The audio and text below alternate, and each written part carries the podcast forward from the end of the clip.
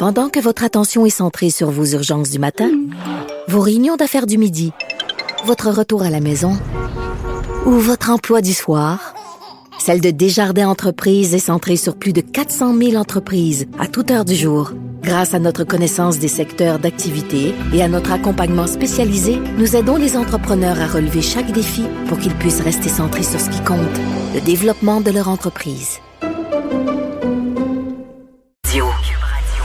Salut tout le monde, j'espère que vous allez bien avec vous pour les deux prochaines heures. Et là, j'ai envie qu'on fasse un petit retour et après, je vous laisse tranquille. Promis avec cette histoire-là, je vous le jure le spectacle de la mi-temps de Jennifer Lopez et de Shakira qui continue vraiment à faire couler beaucoup d'angles. C'est plate parce que ça éclipse un peu la victoire euh, des Chiefs et de notre Québécois Laurent Duvernay.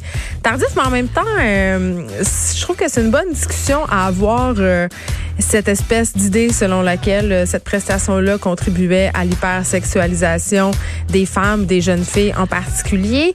Et aussi, est-ce que les femmes de cet âge-là, Shakira qui est âgée de 43 ans et Jennifer qui est âgée de 50 ans, ont le droit de revendiquer leur sexiness?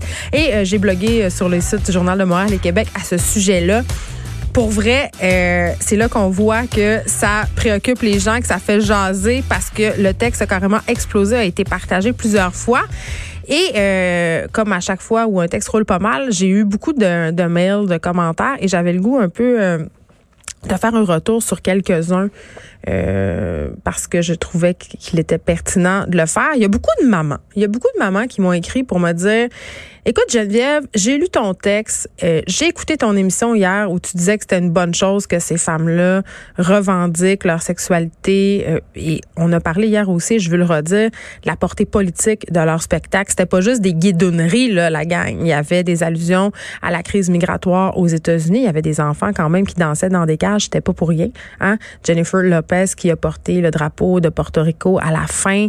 Euh, et je veux juste aussi faire une petite précision parce que ça a roulé pas mal il y a même un meme qui a été créé sur Internet. Vous savez, quand Shakira a regardé la caméra et qu'elle a fait ce petit move de langue, tout le monde a trouvé ça bien, bien vulgaire.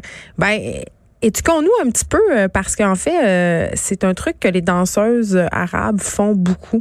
c'est une danse ça fait partie d'une danse traditionnelle pas juste une par ailleurs, plusieurs, parce que Shakira euh, a des origines libanaises et c'est pour ça qu'elle intègre beaucoup de danse du ventre dans ses spectacles. Donc parfois, on voit du mal où il y en a pas faut s'éduquer un peu, lire un peu. Euh, donc voilà, ça c'est dit, ça c'est fait. Mais je veux revenir aux, aux maires qui m'ont euh, écrit parce que je la partage aussi la préoccupation. Et puis j'ai choisi de pas en parler euh, dans mon blog sur le journal de Montréal parce que c'était pas c'était pas l'angle, c'était pas l'enjeu que je désirais couvrir.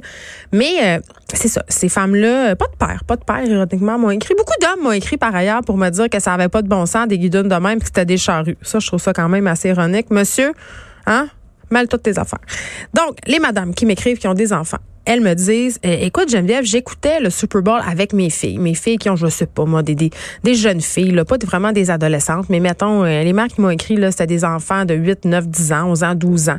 Euh, plusieurs petites filles qui font des cours de danse et tout ça.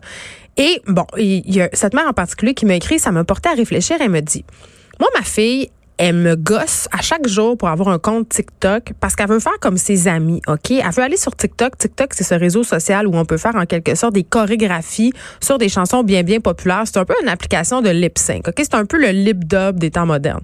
Donc, sa fille, qui est quand même très jeune, elle a 10, a 10 ans environ, elle supplie sa mère d'aller euh, sur TikTok et là, sa mère va voir ce que ses amis font et ses amis, évidemment, répliquent et font des moves de danse très très suggestifs euh, et font euh, en fait portent des habits du linge un peu limite, tu sais des petites shorts avec des petites camisoles bedaines. On se rappelle qu'on parle ici de petites filles de 8, 9, 10 ans. Est-ce qu'on peut parler d'hypersexualisation? Euh, dans ce cas-ci, je pense que oui, parce qu'elle répète ce qu'elle voit. Mais cette mère-là, toujours est-elle, elle me dit, là, j'écoutais le spectacle à mi-temps avec mes filles. Et là, ils m'ont dit, ben là, maman, tu sais, c'est cool, Jennifer Lopez puis Shakira le font. Pourquoi moi, je peux pas le faire sur TikTok? Pourquoi c'est mal? Et là, cette mère-là ne savait pas quoi dire. Et, je trouve que c'est quand même un enjeu intéressant parce que voilà une occasion de discussion avec nos enfants-filles. Parce que l'hypersexualisation des jeunes filles, ça existe. Ça aurait pas été la même affaire si ça avait été une jeune chanteuse de 22 ans qui s'était pointée sur la scène du Super Bowl qui aurait commencé à twerker. Et par ailleurs, le twerk, ça fait partie de certaines danses africaines aussi, de danses en Amérique latine. Ce n'est pas à connotation sexuelle, c'est peut-être la culture hip-hop qui a rendu ça un peu plus sexuel, mais à la base, twerker, c'est pas quelque chose qui est sexuel, OK? Donc, ça, c'est dit aussi. Mais je peux comprendre si ça avait été justement une jeune chanteuse de 21, 22 ans qui avait été complètement euh, embrassée à bobette en train de se shaker le booty, ça aurait pas été la même affaire. Ça aurait pas été la même affaire parce que c'est pas le même message qu'on envoie qu'une femme de 43, qu'une femme de 50 ans monte sur scène, des femmes assumées, des femmes au sommet de leur pouvoir. Le mot pouvoir ici est important. C'est elles qui avaient le pouvoir ce soir-là.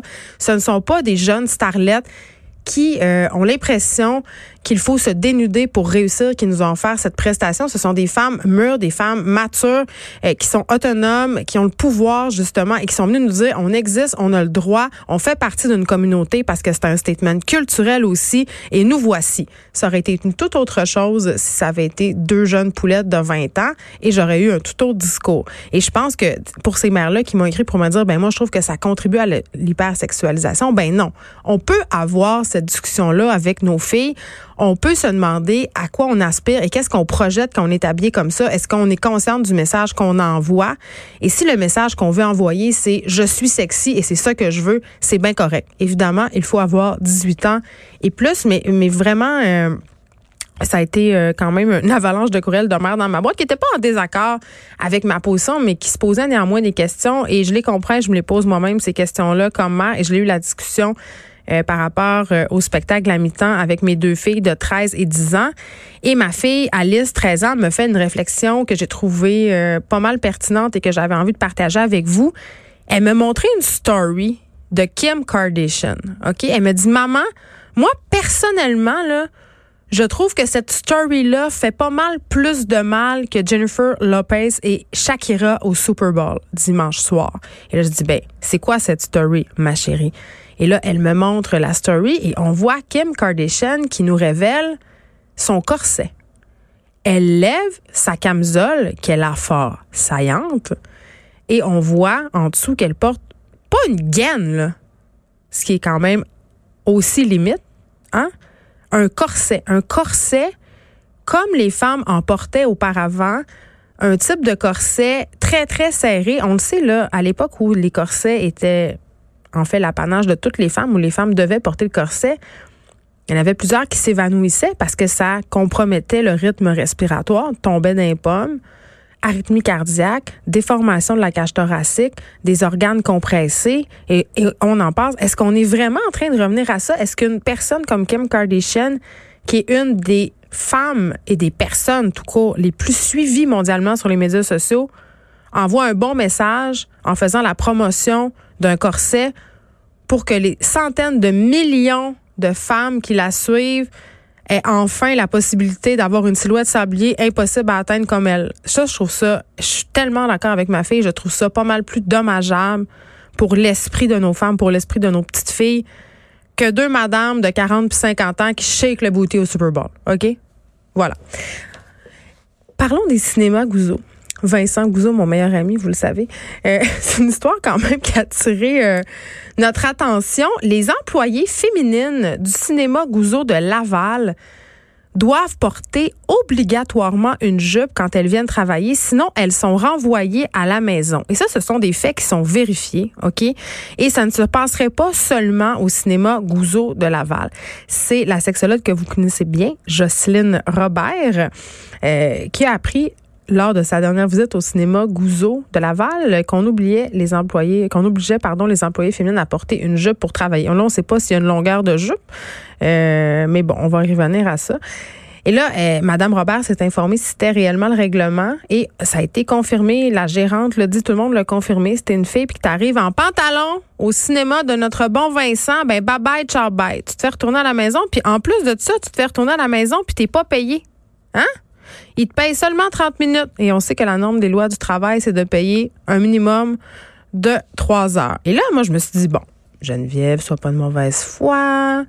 Donne la possibilité à M. Gouzeau de venir s'expliquer à ton micro. Ben, pas. Il est pas intéressé à me parler. C'est ce qui a répondu à Frédéric Mockel, notre recherchiste ici. Et il me dit que j'avais sûrement, en fait, euh, des choses plus importantes à m'occuper que cette affaire-là. Et que c'était euh, vraiment, en tout cas, je paraphrase, mais que c'était quand même une problématique qui était pour lui sans importance. En tout cas, moi, je pense que pour une personne qui songe à se présenter à la tête d'un parti politique, hein, que des politiques sexistes vestimentaires comme ça aient lieu dans ces cinémas, ça en dit long sur euh, les valeurs du bonhomme. Bon, il se présente pour le Parti conservateur, vous allez me dire. Mais quand même, je veux juste dire qu'en 2020, il y a des filles qui sont obligées d'aller travailler en jupe, beau temps, mauvais temps. Et je veux juste souligner au passage qu'il y a d'autres cinémas qui existent que les cinémas Gouzeau. Et quand je dis ça, je me tire tellement dans le pied parce que mes films sont présentés dans les cinémas Gouzeau. Qu'est-ce que vous voulez que je dise? En même temps, si M. Gouzeau a envie de barrer mes films, on pas, je, ça me fera de très bons sujets à parler à la radio.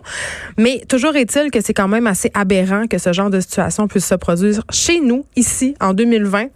Des filles qui sont obligées d'aller travailler en jeu. Puis d'ailleurs, ça se passe aussi dans certaines écoles privées de Montréal. On oblige des femmes, des jeunes femmes, des adolescentes à se rendre à l'école en jupe parce que dans la garde-robe de l'école, il n'y a pas de pantalon et on parle de jeunes filles qui doivent se rendre à l'école à moins 35 en petite jupe, en portant des petits collants et j'en vois passer chaque matin près de chez nous de ces petites filles-là. Ils s'en vont à une école privée de Montréal, très, très cossue, très, très connue. Et je les vois, elles se mettent des pantalons de jogging, des bas d'habits de neige par-dessus leur petite jupe parce qu'elles ont froid. Et là, on est encore en train de dire qu'en 2020, il faut que les petites madames portent des jupes. Il faut que ça soit clair. On est des femmes. On doit être en jupe. On doit porter une jupe. J'aime ça porter des jupes, mais des fois, j'ai le droit de porter des pantalons. Je suis dans la révolte aujourd'hui. On continue sur la sur la euh, sur la même veine. Euh, en fait, un truc qui vous a révolté et qui moi ne me révolte pas tant que ça, ok? Et là, suivez-moi là. je sais que vous allez pas comprendre tout de suite parce que vous allez ben voyons donc Geneviève, ça n'a aucun sens. Je veux qu'on revienne sur l'histoire de cet homme qui a passé plusieurs heures couché au sol à l'urgence de l'hôpital Notre-Dame de Montréal en fin de semaine. Un, homme qui aurait pas eu d'aide du personnel de l'hôpital, ok? Et ça a fait réagir beaucoup sur les médias sociaux. Ça a fait réagir aussi sur notre site, le site de TVA Nouvelle parce que bon, l'incident a été filmé par des des qui étaient à l'urgence. Et, c'est sûr que quand tu vois un être humain tendu à terre, couché dans une vieille couverte d'urgence puis qui baigne dans ses vomissures, ça frappe l'imaginaire comme on dit et on critique durement notre système d'urgence. Et là tu te dis ah mon dieu, c'est la preuve ultime qu'on mon dieu qu'on laisse le monde mourir comme des chiens. Mais moi, je vais quand même aller dans un autre sens, OK, que, que ça ça se peut, tu sais, quand une personne arrive vraiment, vraiment, vraiment intoxiquée à l'urgence, euh, qu'on puisse pas lui apporter des soins tout de suite. OK? Autrement dit, là, faut que la personne dégrise. Parce qu'il n'y a rien à faire, parce que ça peut être dangereux de faire des manœuvres sur elle, parce que la personne, justement, vomit. Euh, parce qu'on peut pas lui passer des tests euh, quand il est dans cet état-là pour plein de raisons. Donc ça, c'est la première affaire. Mais surtout, ce que j'ai envie de dire, et c'est ce que le personnel de l'hôpital Notre-Dame a tenu à spécifier, c'est que la place de cet homme-là n'était pas à l'urgence. OK? Cet homme-là qui était par ailleurs connu du personnel de l'urgence, le personnel de l'urgence par ailleurs qui, qui a convenu, et ce sont quand même des professionnels, que cet homme-là n'avait pas besoin de soins médicaux, il avait juste besoin d'un endroit où aller dégriser et vomir. Donc, la place de cet homme-là n'était pas à l'urgence. Il n'avait pas à être sur une civière. On est sur une civière quand on a besoin de soins urgents, OK, ou quand il n'y a pas de lit. Ça, c'est une autre affaire. Mais il n'y avait pas à occuper une civière. Et si cet homme-là se ramasse à l'urgence, c'est bien, on n'arrête pas de le dire. C'est parce qu'il y a un manque vraiment flagrant de ressources. C'est à cause de ça que cet homme-là se retrouve dans cette position-là. Je ne le connais pas personnellement. Peut-être qu'il y a des problèmes de santé mentale. Visiblement, euh, il a le coude pas pesant. Hein? Il, boit pas mal. Donc ça aussi, peut-être qu'il faudrait qu'il règle ça.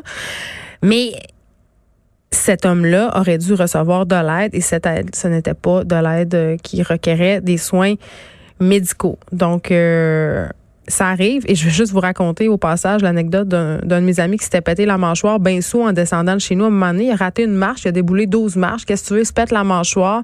Ça, ça donne que j'habite euh, près de Sherbrooke. Donc, presque en face de l'hôpital en question. On se rend là. Ben, il a fallu qu'il attende sur une petite chaise droite pendant quatre heures d'être moins sous pour passer une radiographie. C'est juste de même. Donc, si t'es sous et tu as besoin d'aller à l'urgence, hein, à moins que tu aies besoin de soins urgents, je le précise. Peut-être attends un peu de dégriser, puis prends pas une civière hein, à l'urgence parce que aussi il y a des gens qui vont te filmer puis là ça va passer partout à TVA Nouvelles puis ça va être épouvantable. Ceci dit, je souhaite à cet homme quand même un, prompt rétablissement parce que j'avais beaucoup d'empathie en le voyant foirer à terre. C'était quand même pas une position euh, digne. C'est ce que je dirais. OK, aujourd'hui, à l'émission, on va se parler de coronavirus, mais là, avec un autre angle, depuis quelques semaines, euh, et avec raison, les gens ont peur, c'est un peu la panique. Et il y, a, y a des personnes qui, qui sont qui se sont laissés aller tellement loin dans la peur qu'ils se laissent aller à des comportements racistes. Il y a des propos euh, qui sont discriminatoires envers la communauté chinoise, envers les communautés asiatiques. Et vraiment, c'est en train de devenir un problème un peu partout à travers le monde. Il y a vraiment de la désinformation qui circule sur les médias sociaux aussi à cet effet. Des appels au boycott. Il y avait sur Instagram tout un mouvement pour dire ne plus manger de nouilles, les gens. Ne mangez plus de nouilles. Comme ça, on pouvait attraper le coronavirus en mangeant du chow mein. C'est tellement raciste dire ça. Donc, vraiment, on est en train un peu de déraper. Il y a même euh, ma fille de 10 ans qui me disait hier dans la voiture, euh, parce qu'on aime bien aller manger dans le quartier chinois, elle m'a demandé euh, si on, on allait pouvoir encore y aller si c'était dangereux en ce moment d'aller dans le quartier chinois. Donc vraiment, ça fait peur et on va en parler avec l'organisme québécois Service à la famille chinoise. Moi, je veux savoir s'ils en ont eu des cas de racisme. Je veux savoir comment ils gèrent ça, puis si eux-mêmes, ils ont peur du coronavirus. Et ce matin, excellente nouvelle, ça fait longtemps qu'on l'attendait quand même, on en parle assez ici. Euh, le ministre de la Justice, euh, David Lametti, qui a annoncé que les juges devront bientôt suivre une formation pour les aider à mieux composer avec les cas de violence sexuelle. On le sait, on deal pas avec les agressions sexuelles. Ces causes-là ne doivent pas être traitées comme les autres. Il y a plusieurs facteurs à considérer, le facteur euh, sociologique, économique, euh, aussi, euh, j'ai parlé ici même avec Ingrid Falaise quand elle est venue nous parler de violence conjugale. Elle nous disait, vous savez, quand il est question de violence conjugale, quand il est question de violence sexuelle aussi, parfois, les témoins ont des trous de mémoire et ça, ça, ça leur nuit. Alors, ce sera tout ça qui sera inclus, j'imagine, dans la formation de ces juges. Je ne sais pas encore si les avocats vont avoir de la formation, on l'espère. Mais bon, ce projet de loi traîne, euh, ce projet de loi-là traîne depuis trop longtemps. Euh, le sénateur Pierre Dalphon va être avec nous. Lui aussi, il trouve que ce projet-là a traîné trop longtemps. Est-ce qu'il y a eu en quelque part de la partisanerie de la part euh, euh, des conservateurs parce que c'est un projet de loi quand même euh, qui a commencé sous Rona Ambrose. C'est elle un peu qui est à la base de tout ça. Donc, on va en discuter avec lui. Et on aura un ami à moi aujourd'hui. Euh, je dis que c'est mon ami parce que je vais être honnête avec vous. Jordan Dupuis, que vous connaissez, chroniqueur, animateur, aussi ambassadeur de l'ANEB, qui va être en studio avec nous pour nous parler de troubles alimentaires parce que c'est la semaine nationale de la sensibilisation aux troubles alimentaires. Vous le savez, c'est un sujet qui me tient à cœur. J'en ai des troubles alimentaires. J'en ai souffert longtemps. J'en souffre encore.